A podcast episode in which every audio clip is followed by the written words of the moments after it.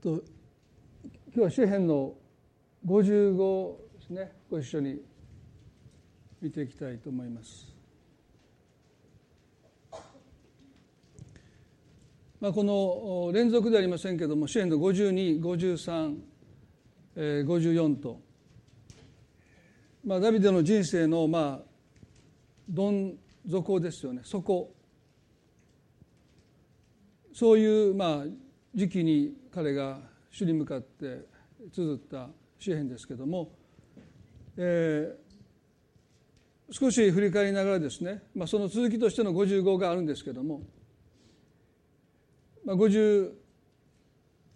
においてサウローに命を狙われて行くあてもなく彼は妻子アヒメレクのもとを訪ねます。パンと剣を受け取ったダビデのその姿をエドム人のドエグという人が見ていたですね。ダビデはまずいなと思いました、まあ、イスラエルで、まあ、エドム人という、まあ、外国のこの彼がですね、まあ、出世する道はまあほとんどありませんのでよっぽどの手柄を立てないとなかなかその国で身を立てることが難しい中でですねきっと彼がサウローに密告するだろうということを知りながら妻子アヒメレクに大きな迷惑をかけることを知りながら彼は何もせずに逃げていきます。まあ、その結果としてアヒメレクは殺されその家族も殺されてノブの町にいた妻子たちも皆殺しになりますエブヤタルという彼の息子が難を逃れてダビデのもとにやってきてその一部始終を彼に告げますまあ詩篇の52はもうその加害者としてのダビデの苦しみですよね今まで彼は被害者としての苦しみを経験しましたけども今度は加害者としての苦しみそれも恋による過失ですまあ例えばよくありませんけども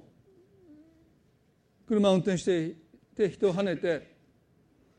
まあ、すぐに車を止めて救急車を呼べば助かった命なんですけども自己保身からその人を助けないで逃げていって何時間か放置されて命を落とした。まあ、同じことを彼は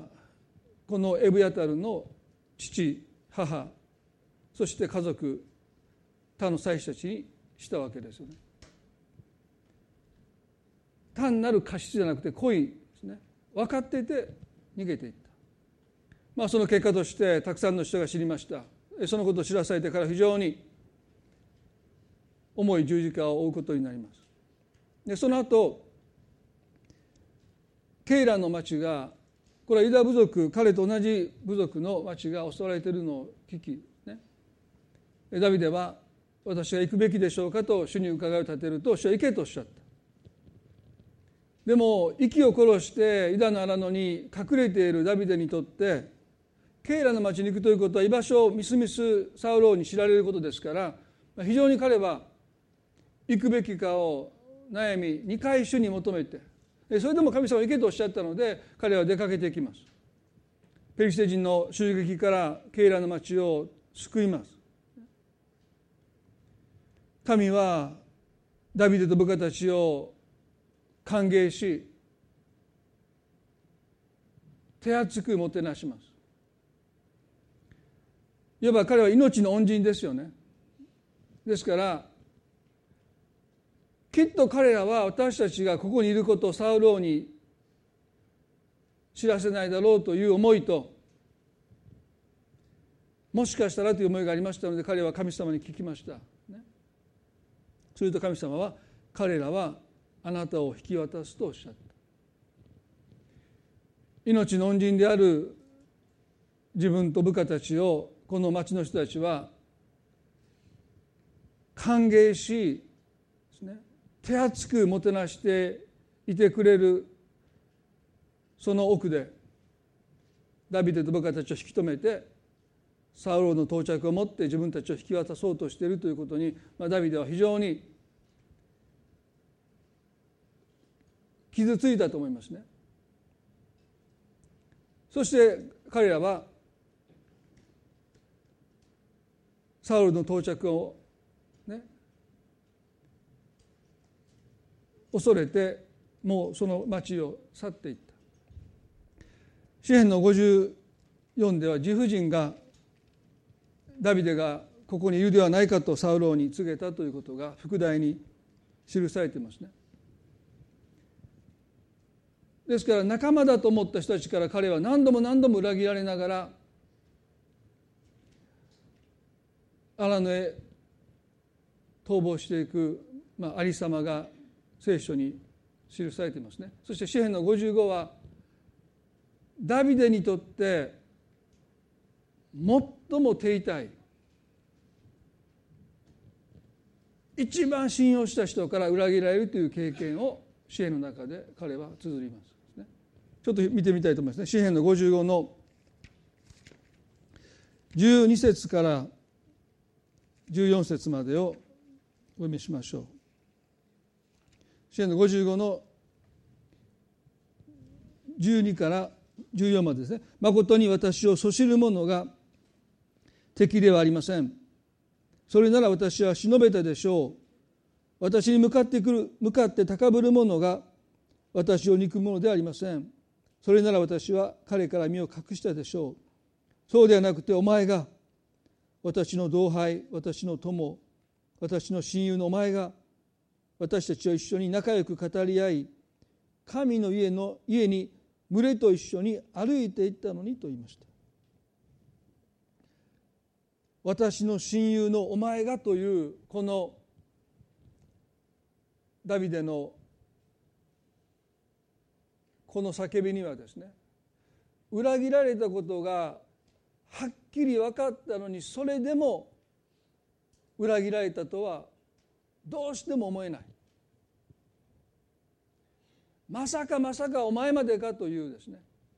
まああの有名なブルータスお前もお前もかというですねあのカイサルが議場で殺された時にですね。まあその敵の側に自分の信頼したブルータスがついていたことが分かって、まあ、有名な、まあ、本当にそれを発したかどうか分かりませんけども、まあ、裏切られて断末魔の叫びとして、まあ、ブルータスお前もお前もかというですね。まあそれはダビデの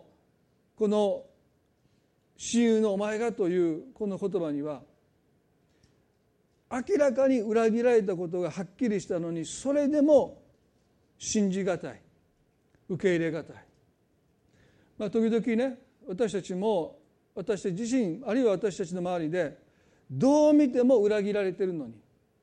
その本人だけが当人だけがそれを信じれない。いやあなたは騙されてるよって。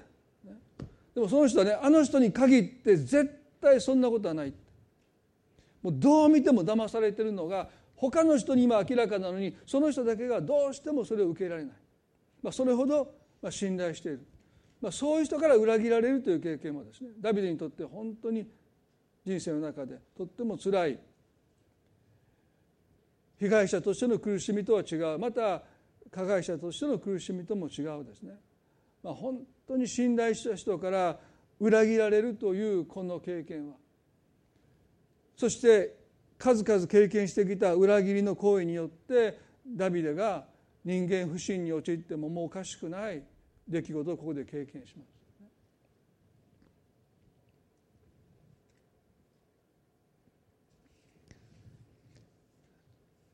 今日このダビデが「私の親友のお前が」とその言葉を向けた人物が誰なのか、まあ、彼には複数の親友と呼べる人がいました、まあ、親友の中の親友はサウローンの息子ヨナタンですね。でもヨナタンは一度もダビデを裏切ったことはありません。ですから彼は対象外ですね。そしてイスラエルの王になった後に彼がとっても心を許した人物が数人いました。その一人が彼の、ま、軍の指揮官の一人ですね。ヨアブという人物です。たびたびヨアブという人は聖書に登場してきますのでダビデが本当に心を許した、まあ、軍事面においてね彼を助けた、まあ、親友と言っていいと思いますね。でも彼も最後まで忠誠心を貫いた。ですねですからヨアブも違う。ということは結局は彼を裏切った人物として登場するのは彼の義官であったですね。アフィトフェルという人です。でこの義官って何かというと、まあ、いわばアドバイザーです。戦略家です助言をします。ダビデが最も頼った人物の一人がダビデを裏切ったということが第2サムエルの15の12に出てきます。第2サムエルの15の12でアブシャロムは生贄を捧げている間に人をやってダビデの議官をしているギロア人アフィトフェルを彼の町ギロから呼び寄せた。この謀反は根強くアブシャロムに組みする民が多くなったと書いてます。ここでおそらくダビデが私の親友のお前がと裏切られたことすらまだ信じられないでいるその中で発したこの人物とはこのかつて彼の議官であったアフィトフェルですね。この人物だったろうということはおそらく間違いないことだと思います。ここでアブシャロムこれダビデの3なんですけども彼が父に対して謀反を企てます。まあそのいきさつは皆さんもよくご存知だと思いますけれども長男のアムノンがアブシャロムの実の妹を恥ずかしめてダビデ父ダビデがそのことに関してちゃんと兄アムノンを長男アムノンを罰してくると思った。期待したけどもダビデは王位継承者となるこのアムノンにその経歴に傷がつくことを嫌って不問にしたんですね。妹アムタマルはですねその恥ずかしまれたことに対して何の償いもなされないことに対してますます心病んでいくの。もう父兄兄のこのアブシャルムはですねもうあまりにも忍びなくて自分の手で復讐を遂げて長男のアムノを殺します。ダビデは王位を継承するはずであった長男を殺されたことでひどく落ち込みますけれども同時に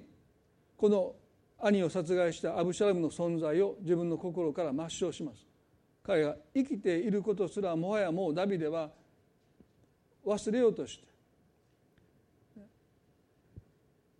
でもアブシャラムは何としてでも父と和解したいと願っていろいろと手を尽くすんですけど結局ダビデは最後の最後までアブシャラムを許すことをしませんでした、まあ、父に愛されなかった息子はやがて父を憎むようになって謀反を企てていく時ですね。やっぱり偉大な父に立ち向かっていくのに自分では力不足だってことを彼は知ってた。ですから父が最も頼っていたこの義官アフィトフェルを自分の側に引き込んでいくわけですね。まあ、なぜこのアフィトフェルがダビデを裏切ったのかよく分かりません。聖書はあまり詳しく書いてません。でもおそらくこのヨアブという人物とアフィトフェルというのはですねどこか対立関係にあって、まあ、どっちかというとダビデはこのヨアブの方を重宝してました。軍の指揮官ですからね。ですからどこか不満を持っていたアフィトフェルのその心の内にある不満をですねこのアブシャルムはおそらく見抜いて声をかけていった。ですからお金に目がくらんでというよりもなんとなくダビデに自分はちゃんと評価されていないというですね。そういう一つのうっ積したものをアブシャロムは理解した。あなたの気持ちがよくわかるって。私も同じ思いをずっとしてきたって。父は長男のアムノンだけを重宝して私たちをないがらしにしてきたことあなたの気持ちがよくよく分かると、まあ、彼はそうやって多くの人の心を盗んだと書いてありますからおそらくアフィトフェルの心もそうやってアブシャロムは盗んだんでしょう。そうやってあなたに近づいてくる人をねよくよく気をつけないといけないですよね。あなたの理解者を装ってるけど実はあなたを利用しているに過ぎない。アブシャロムもアフィトフェルの理解者を装って彼を引き込んだんだけどでも実のところアブシャロムはアフィトフェルを愛してもいないでね。でもアブシャロムは彼だけが私のことをよく分かってくれる、まあ、そんな思いでおそらくアフィトフェルは長年仕えてきたダビデを裏切る決心をします。そして彼のもとにやってくるのをイスラエルの民が目にした時にあダビデはこれで窮地に立たされたんだ。いち早く、まあ、各部族ごとだと思いますけどもアブシャラムの支持を表明していくようになったとこの歌詞は私たちに伝えます。勝敗が決してからで遅いんですね。その前にどっちの側につくのか。民はアブシャロムに分があると思う。まだ王になる前にここに聖書は「組みした」って指示を表明します。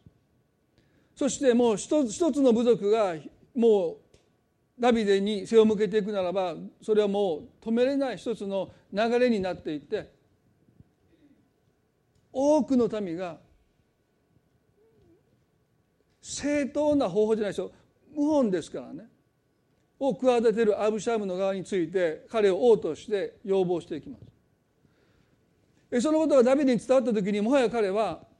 この息子に三男に太刀打ちできないことを指して家族と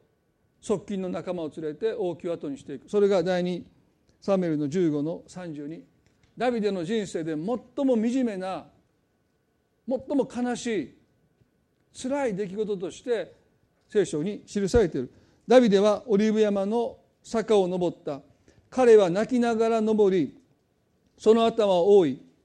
裸足で登った。彼と一緒にいた民も皆頭を覆い泣きながら登ったと書いてます。あの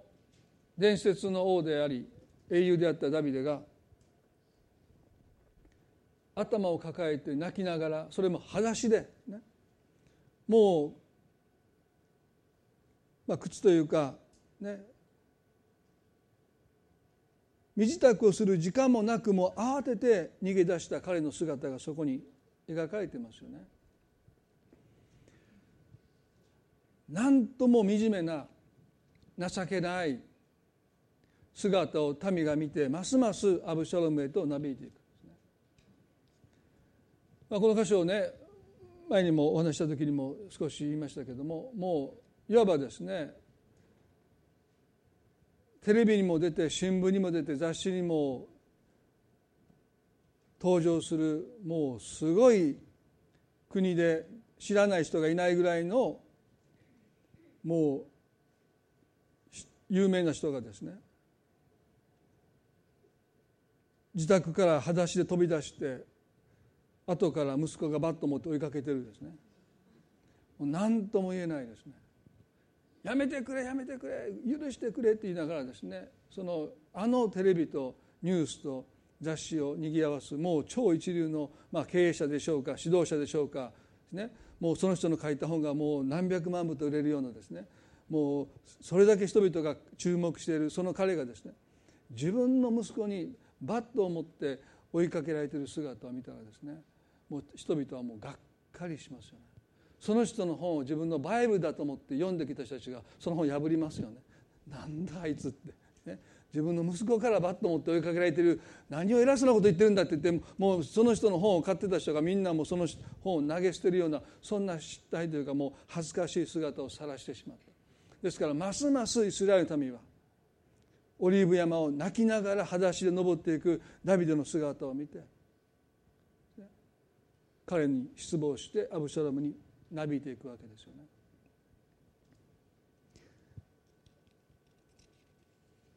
ダビデのもとにある知らせが届けられます第2サメルの15の31でダビデはアヒトフェルが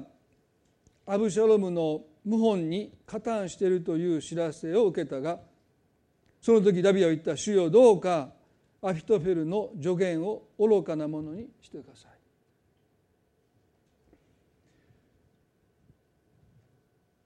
実の息子アブシャロムに命を狙われて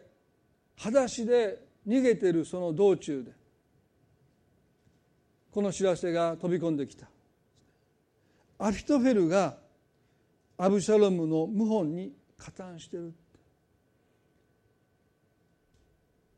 まあもうハンマーで頭を強く叩かれたような衝撃ですよね。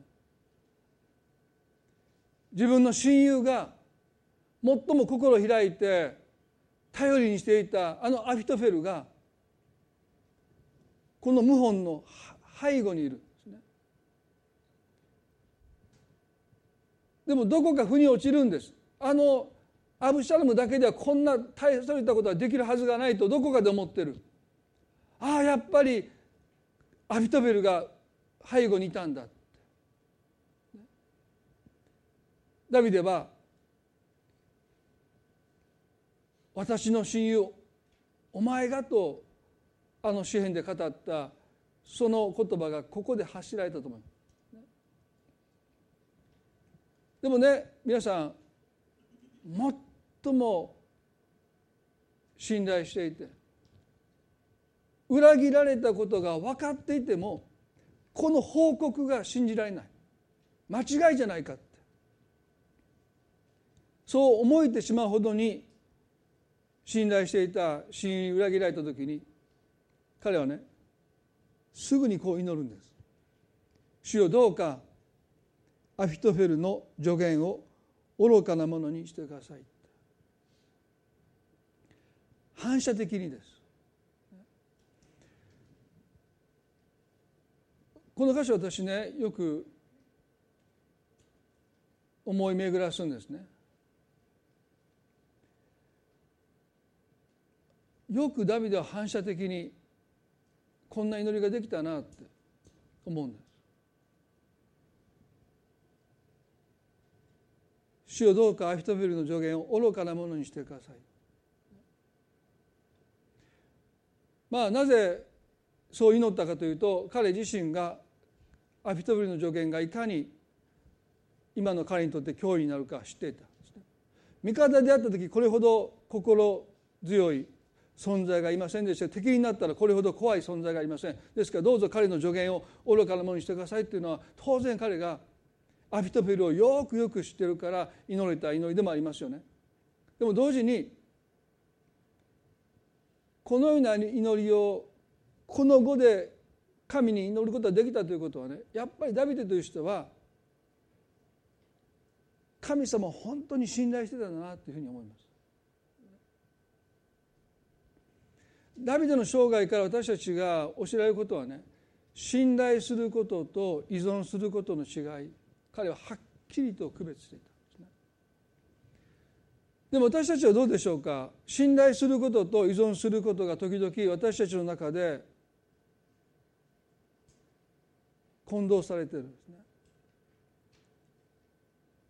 その区別がすごく曖昧です。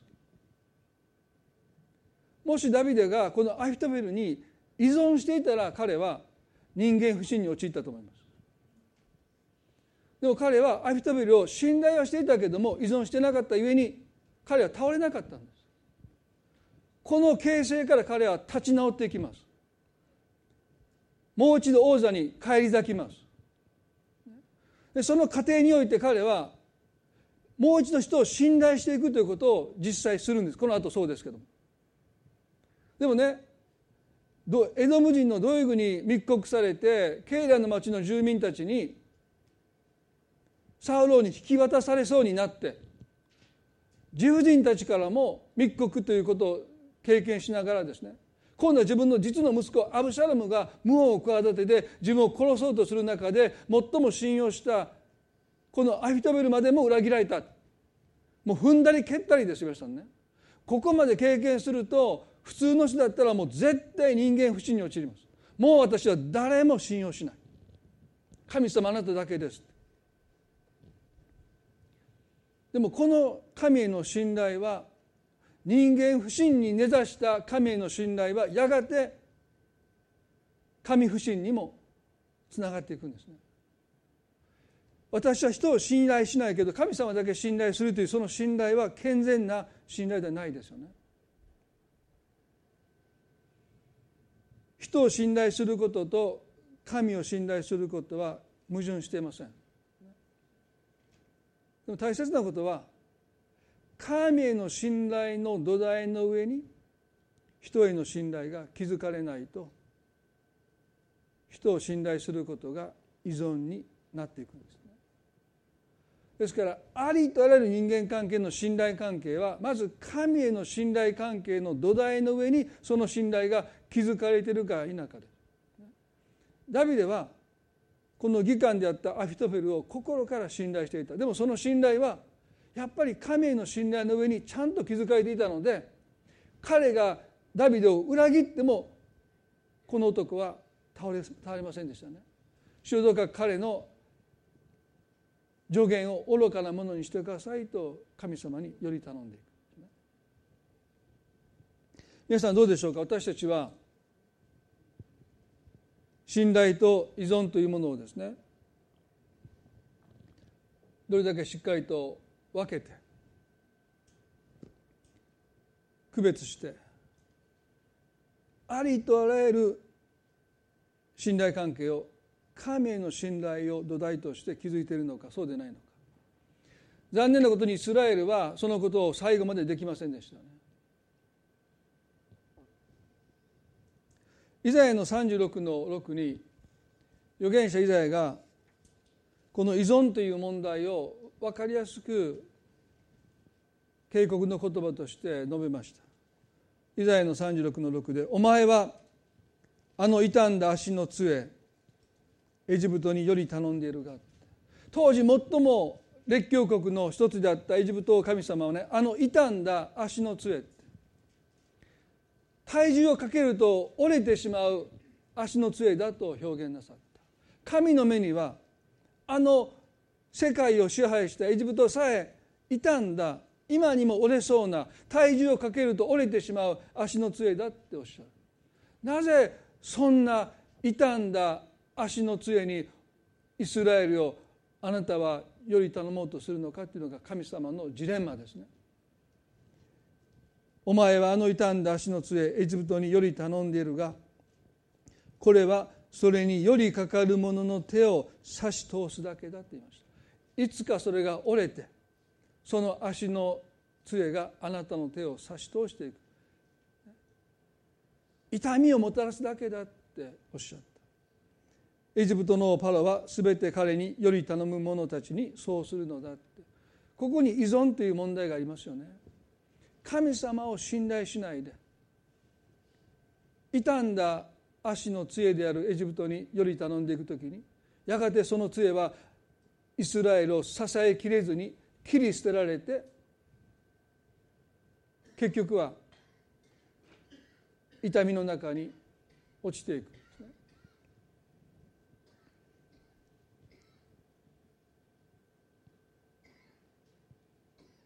皆さんこのエジプトへの依存という問題はずっと前からありました。そして最後までそれは消えなかったですね。先週先々週とこのモーセ率いるモーセに率いられた200万の民がですね約束の地の前まで来た時にその地に自分たちよりも強い敵がたくさん住んでいるのを見て彼らはがっかりしてそしてある一つの間違った決断を下しました。まあ、その箇所を何度か取り上げてお話をしましたので今日その箇所あの開かなくても構いませんけどもね。民主主義の14の3で「なぜ主は私たちをこの地に導いてきて剣で倒そうとされるのか」私たちの妻子はさらわれてしまうのに。エジプトに帰った方が私たちにとってよくはないかと言いました。この後半ですね。エジプトに帰った方が私たちにとってよくはないか。私たちが神様に信頼をするときに私たちは必ず前に進んでいきますね。約束の地の前で彼らがその地に多くの敵が住んでいるのを見た時に約束地に入っていくよりもエジプトに戻った方が私たちにとって良くないかという結論に至ります。これが依存です。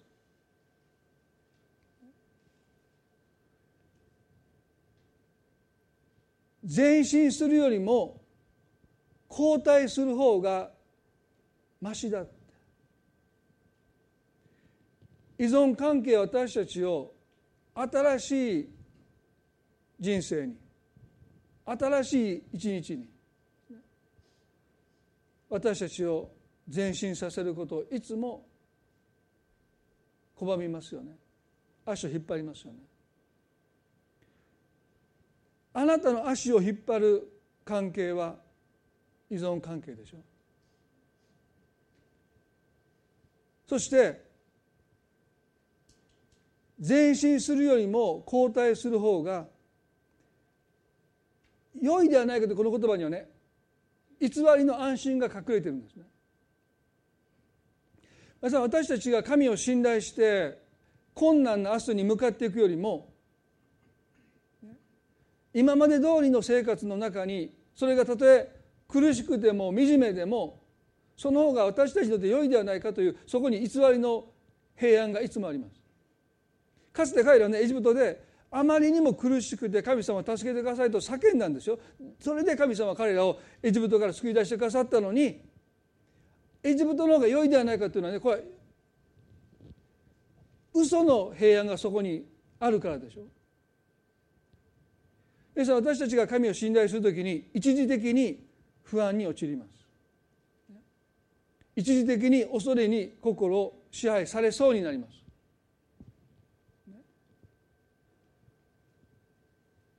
敵が待ち構えている約束の地に神を信頼して足を踏み出していくということはですね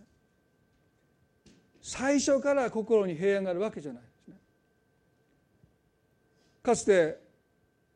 彼らがヨルダン川を渡ってその後にですねヨルダン川を渡っていく時に40年後ですよね。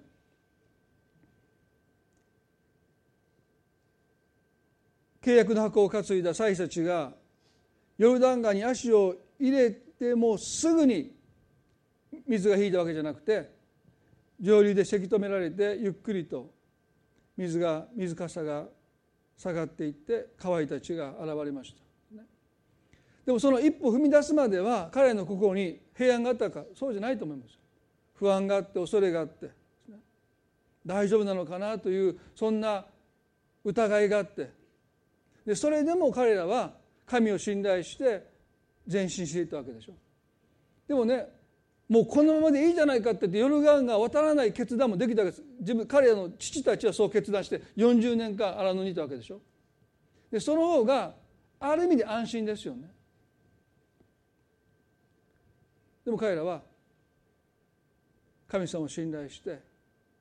一時的には不安と恐れと疑いに心が支配されそうになりながらも一歩踏み出していた時に本当の平安に心を包まれてきました。皆さん私たちは神の平安と偽りの平安をですね見抜かないといけない。依存関係はいつも私たちに偽りの平安を持って私たちを誘い込もうとしますね。ペテロはイエスにあなたの身にそんなことが起こるはずがありませんと言いました。そうイエスはね下がれサタンだとおっしゃった。その平安は神から来る平安じゃない大丈夫ですよというこの平安はサタンから来るものだって言った。私を妨げようとしてるとおっしゃった。だから皆さん時々私たちは神様の平安を私は本当に頂いてるかどうか。偽りの平安に惑わされてないかどうか時々自分の心を吟味すべきだと思いますよね。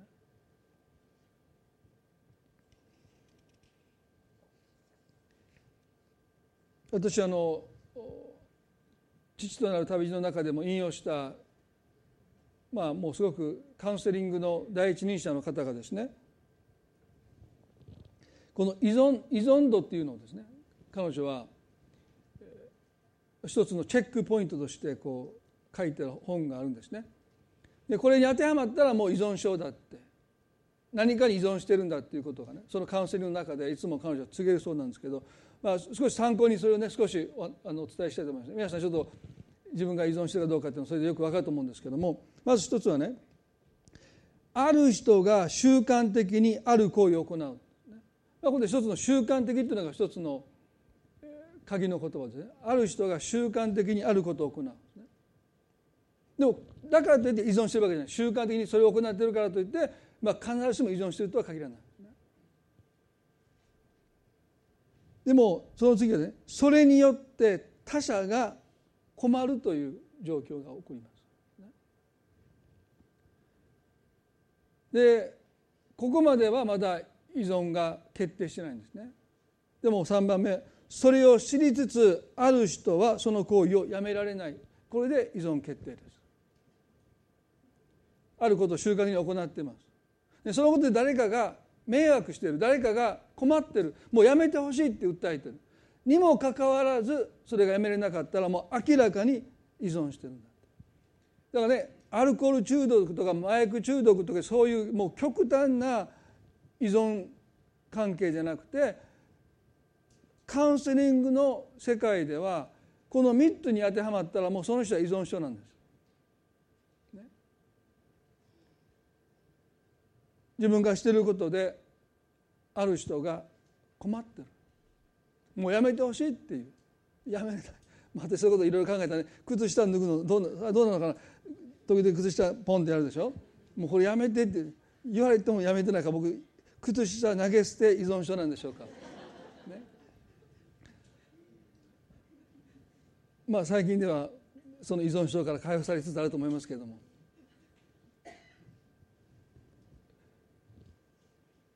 時々私たちは私大丈夫だって言うかもわからないけど誰かが困っているのにやめれないっていうのはもう明らかに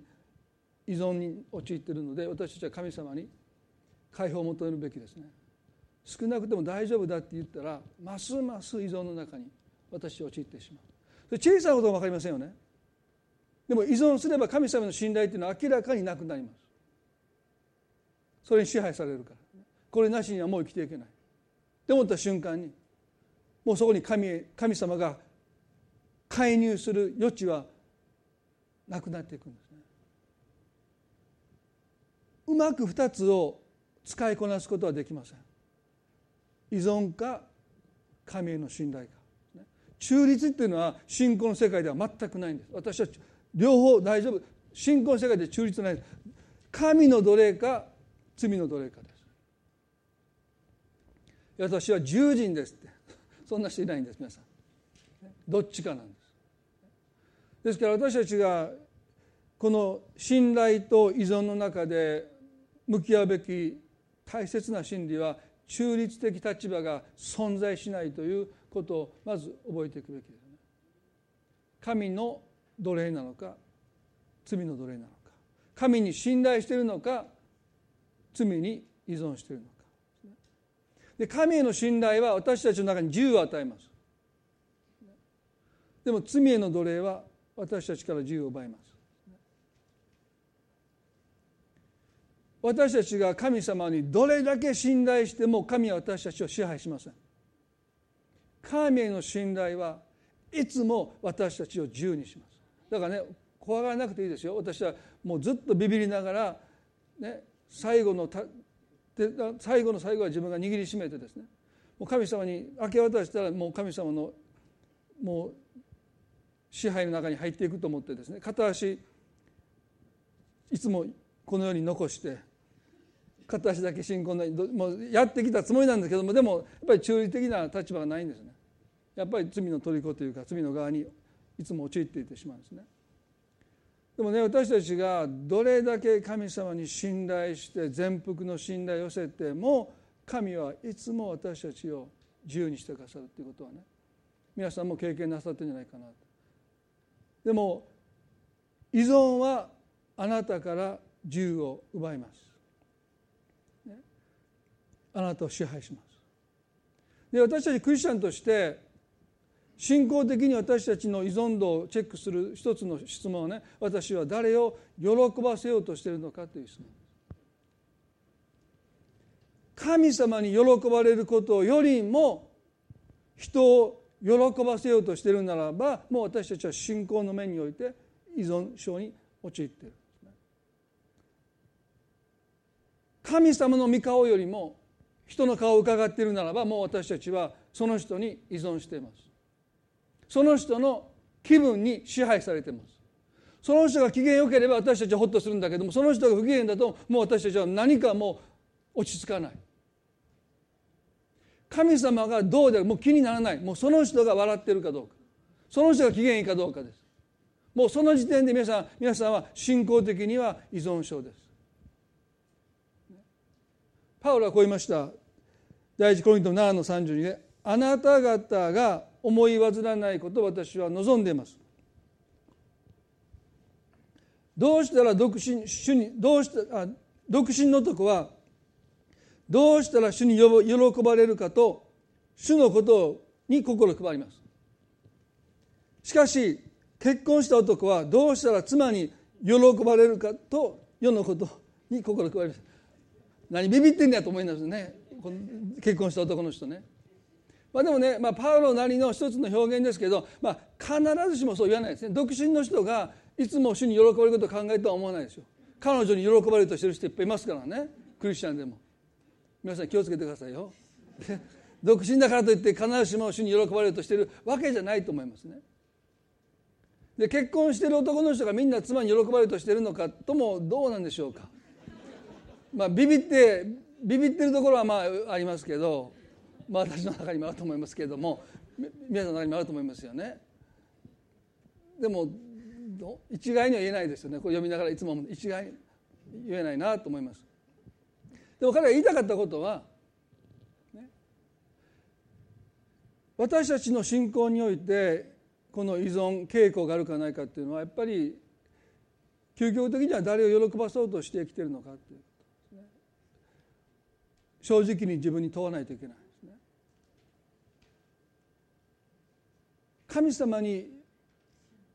喜ばれようとして生きるその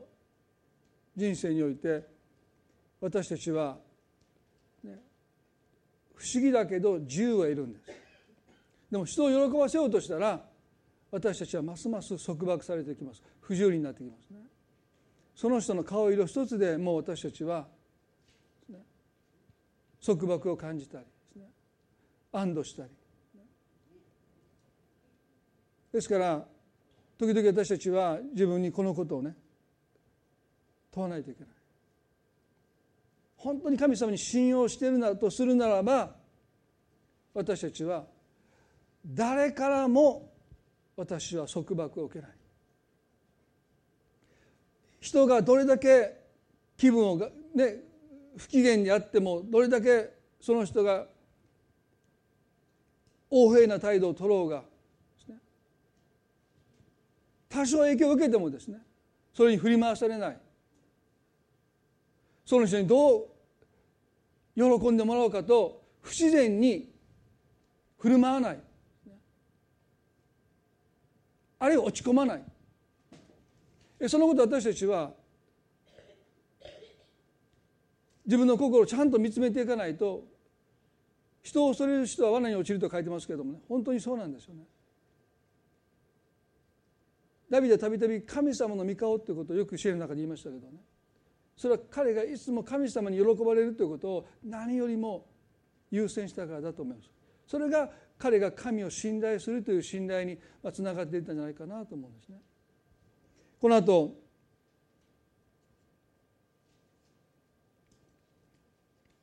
最後に第二サメルの15の32でダビデが神を礼拝する場所になっていた山の頂に来た。ちょうどその時歩く人フシャイが上着を裂き頭に土をかぶってダビデに会いに来たと書いてます。彼はね神様どうかアフィトベルの助言を愚かなものにしてくださいと祈ったすぐすぐ後にフシャイという人物が上着を裂いて頭に土をかぶってダビデに会いに来たって書いてあるんですみんながアブシャロムになびいていく王宮を逃げ出して裸足で逃げてる王のもとにこのフシャイという人は会いに来てる本当に信頼できる人が誰なのかが一番分かるのは私たちが使い物にならなくなった時にそれでも私たちの側に来てくれるかどうかですね。ダビデはもはやもうある意味でもう使い物にならない利用価値のないですね。息子に命を狙われて王宮から逃げ出しているいわばもう負け犬ですよ。イスラエルの民はみんな勝ち組新しい王にアブシャロムになびいていってる支持を表明している。その中でこのフシャイは上着を裂いて頭に土をかぶってその悲しみを共にしていく。こういう人こそがですね信頼に値するでもそれは私たちに利用価値がない時に私たちの側についてくれるかどうかによって明らかに私たちに利用価値がある時にいくら私たちに近づいてきても私たちはその人をどこまで信用していくかどうか難しいですよね。でもこの時ダビデは夫妻が来てくれたことでとっても慰められたと思います。親友に裏切られた後です。ね、夫妻のことを彼はですね心強く思ったに違いないですね。でもこの後ね彼はこう言うんですよ。33でダビデは彼に言ったもしあなたが私と一緒に行くならあなたは私の重荷になるって言いました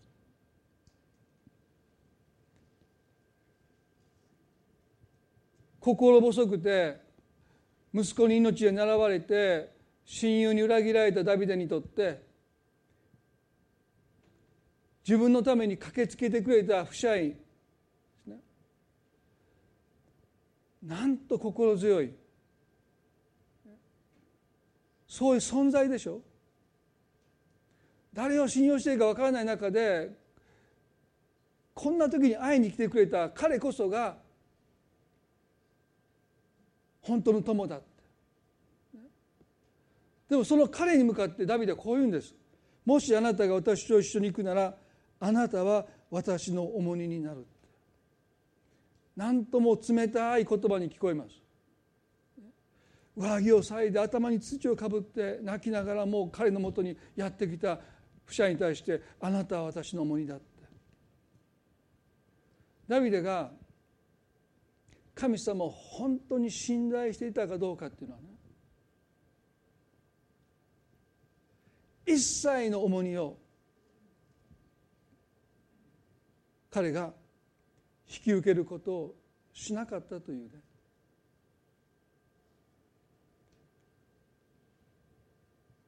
皆さん私たちが人に依存するとある意味で重荷を抱えます。多くのことで目をつぶらないといけない。でもダビデはねはっきりとあなたは私とって重荷だってそれは嫌いだとかあなたのことを信用したいという意味じゃなくてね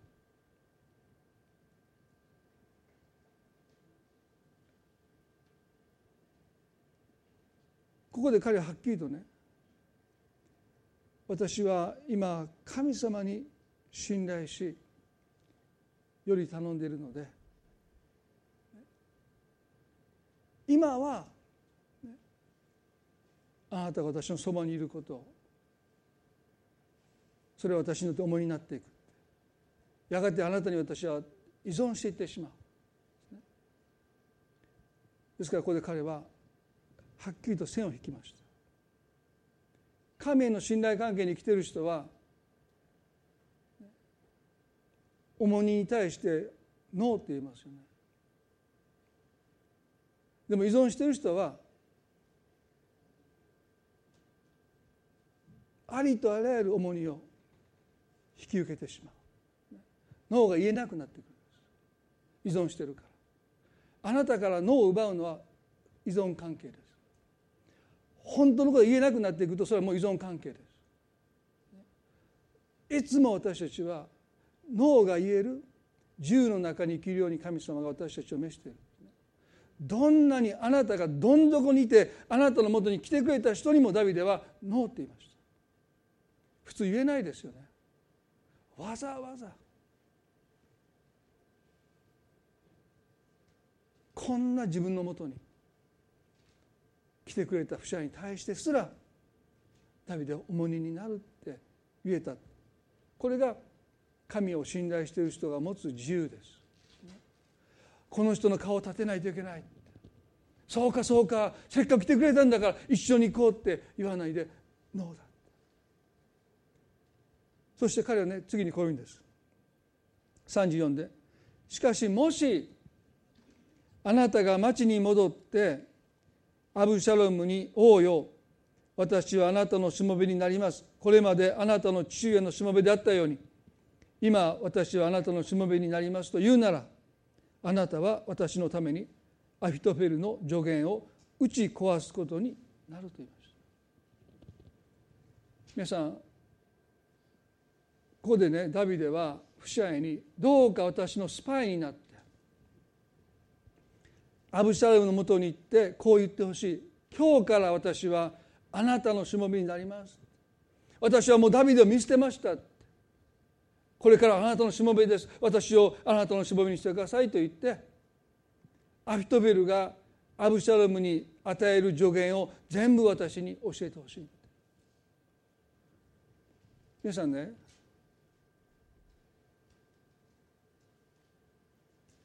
この不支配をダビデは自分の命を託すほどに信頼することをここでしてるんです。私たちが生きるのを知るのもあなたにかかってるってそんな信頼を不支配にダビデは置きます。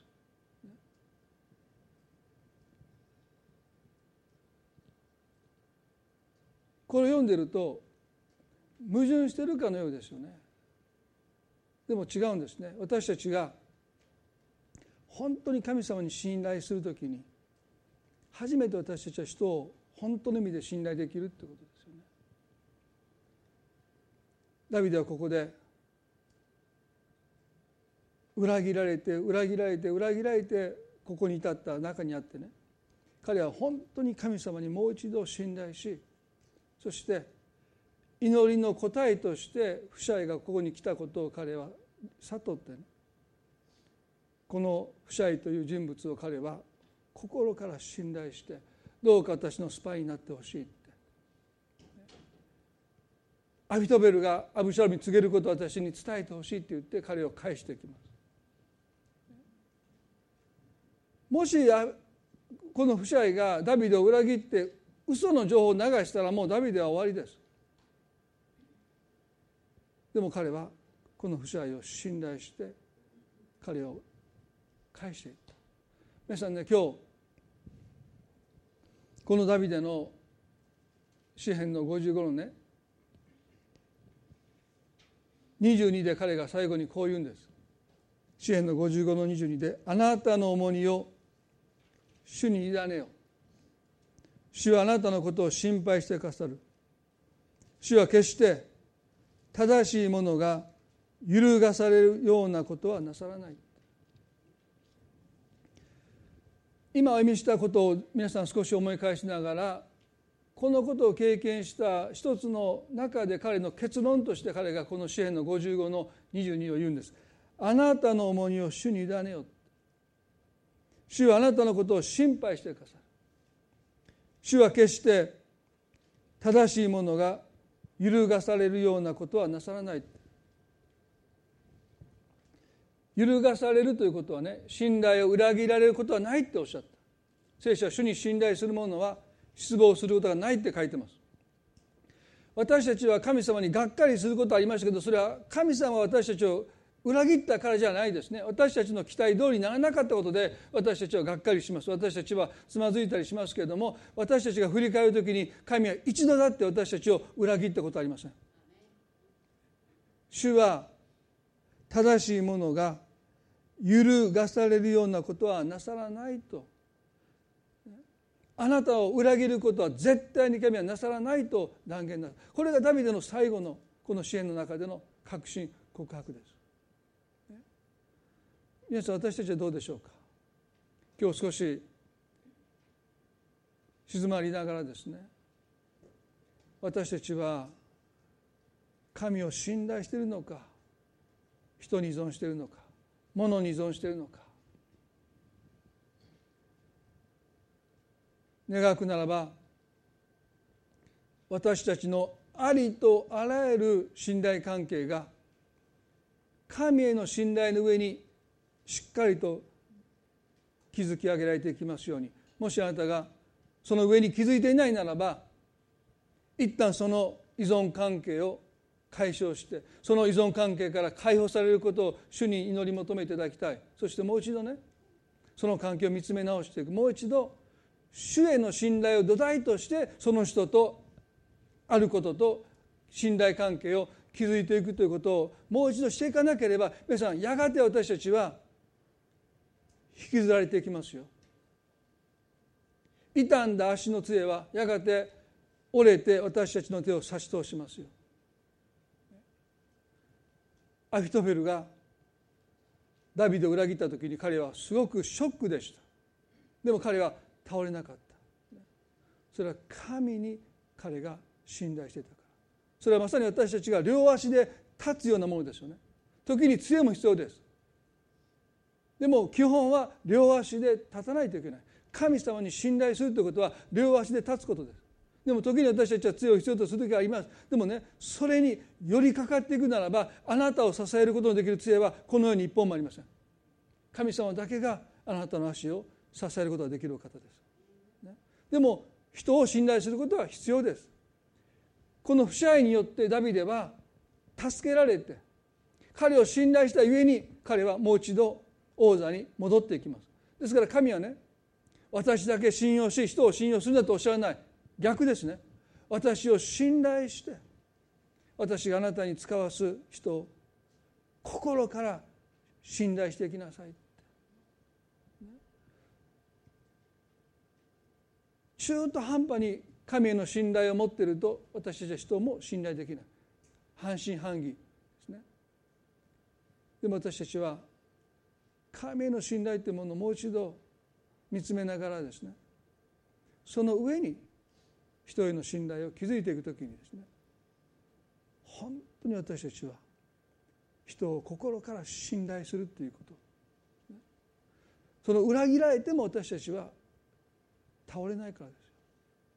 よ。何度裏切られても人間不信に陥らないでもう一度人を信用していくことこれが神様が私たちに願っていることです。今日私たちは少し目を閉じて祈りたいと思いますけれども皆さんの中で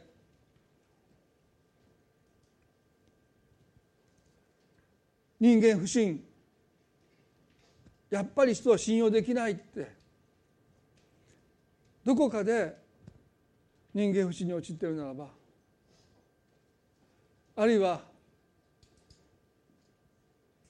依存の関係の中に陥っているならば神様にもう一度あなたの信頼を向けていく。あなたの両足でしっかりと立つことができるように神様どうぞ私がより頼んでる依存しているものから私を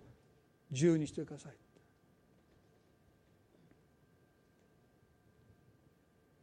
あなたが抱え込んでいる依存が何であるか神様が明らかにしてくださるように。主に信頼するときに絶えずそこには自由があります。でもあなたの心から自由を奪うものは依存です。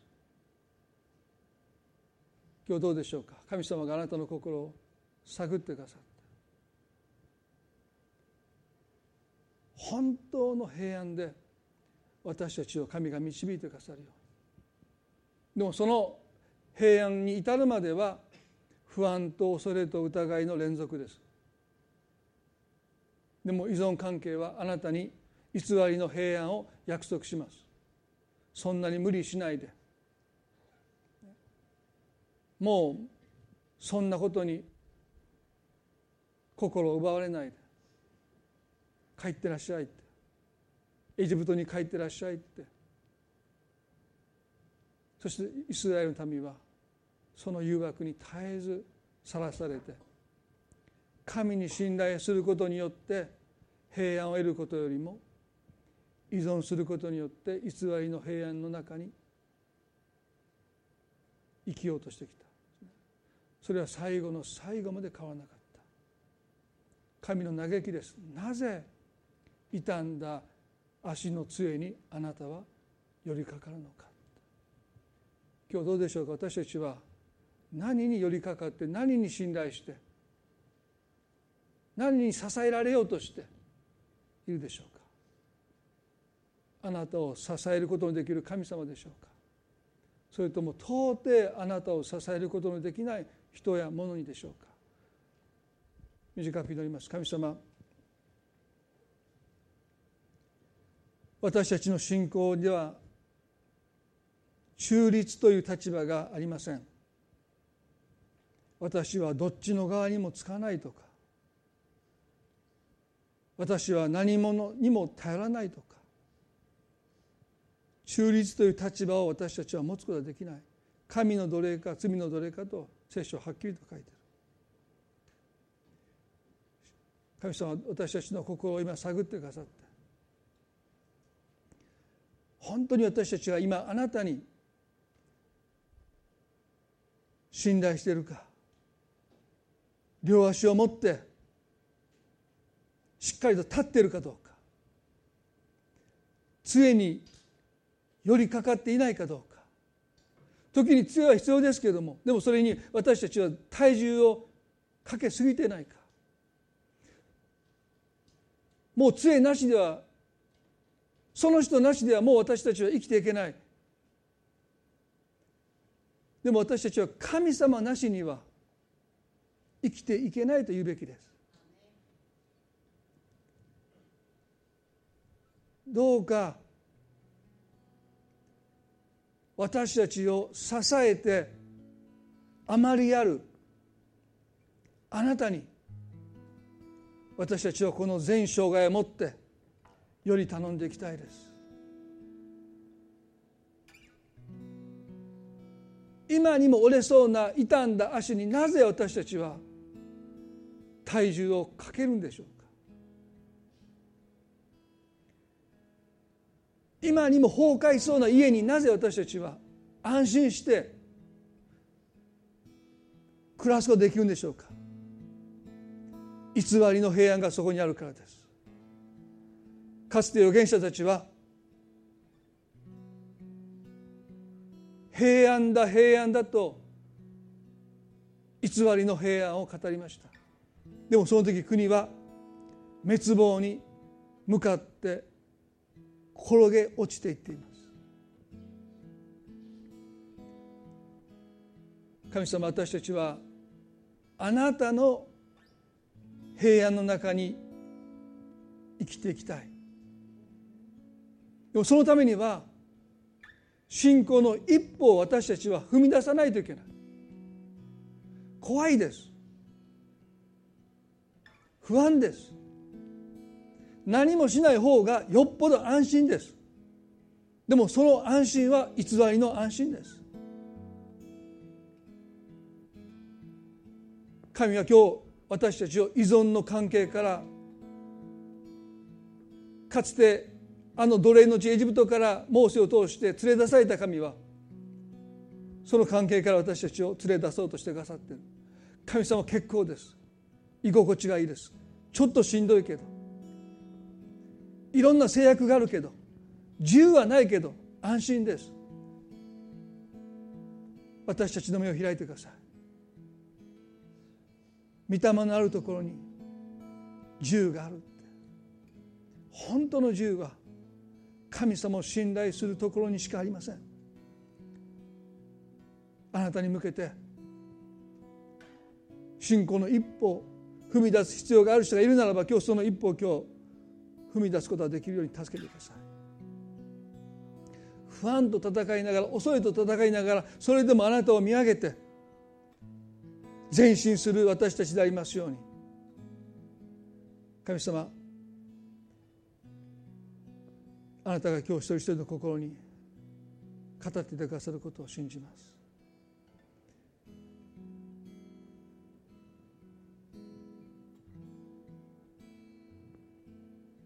この1週間の歩みをあなたが覚えてくださり多くの気づきを私たちの目を開いてくださるように祈ります。神様の祝福がお一人一人の上にまたその家族一人一人の上に豊かに注がれますように感謝を持って愛する主イエスキリストの皆によってこの祈りを見舞いにお下げいたします。それではどうぞ皆さん立ち上がっていただいてご一緒に賛美を捧げたいと思います。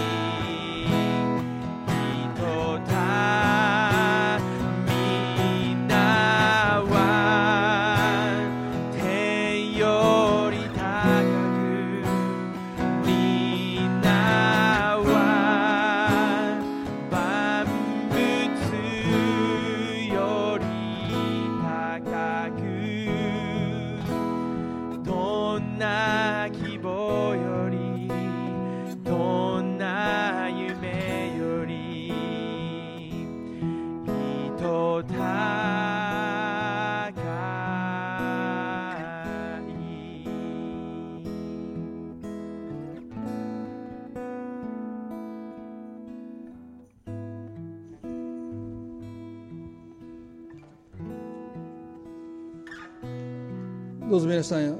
この1週間神様から私たちの心を探ってくださることをですね歓迎し私たちの中にある神様以外の依存の思い偽りの安心そういうものを気づかせてくださって。ますます神への信頼に私たちは心を少しでも向けていきたい。ああやっぱりこれは神様の信頼の上に気づいていない安心だ。やがてこれに私は支配されるんだということに気づきを与えてくださって。それを断ち切る必要がない。もう一度神への信頼の上に気づいていく決心をなさることをですね神様は助けてくださると信じます。そのような歩みをこの1週間させていただきたいなと心から願いますね。それでは今朝例でこれで終わりたいと思いますけれども一度ご着席くださってまあ今日が最後の日曜日ですので忘れてませんよ。今日の朝もう一度忘れかけて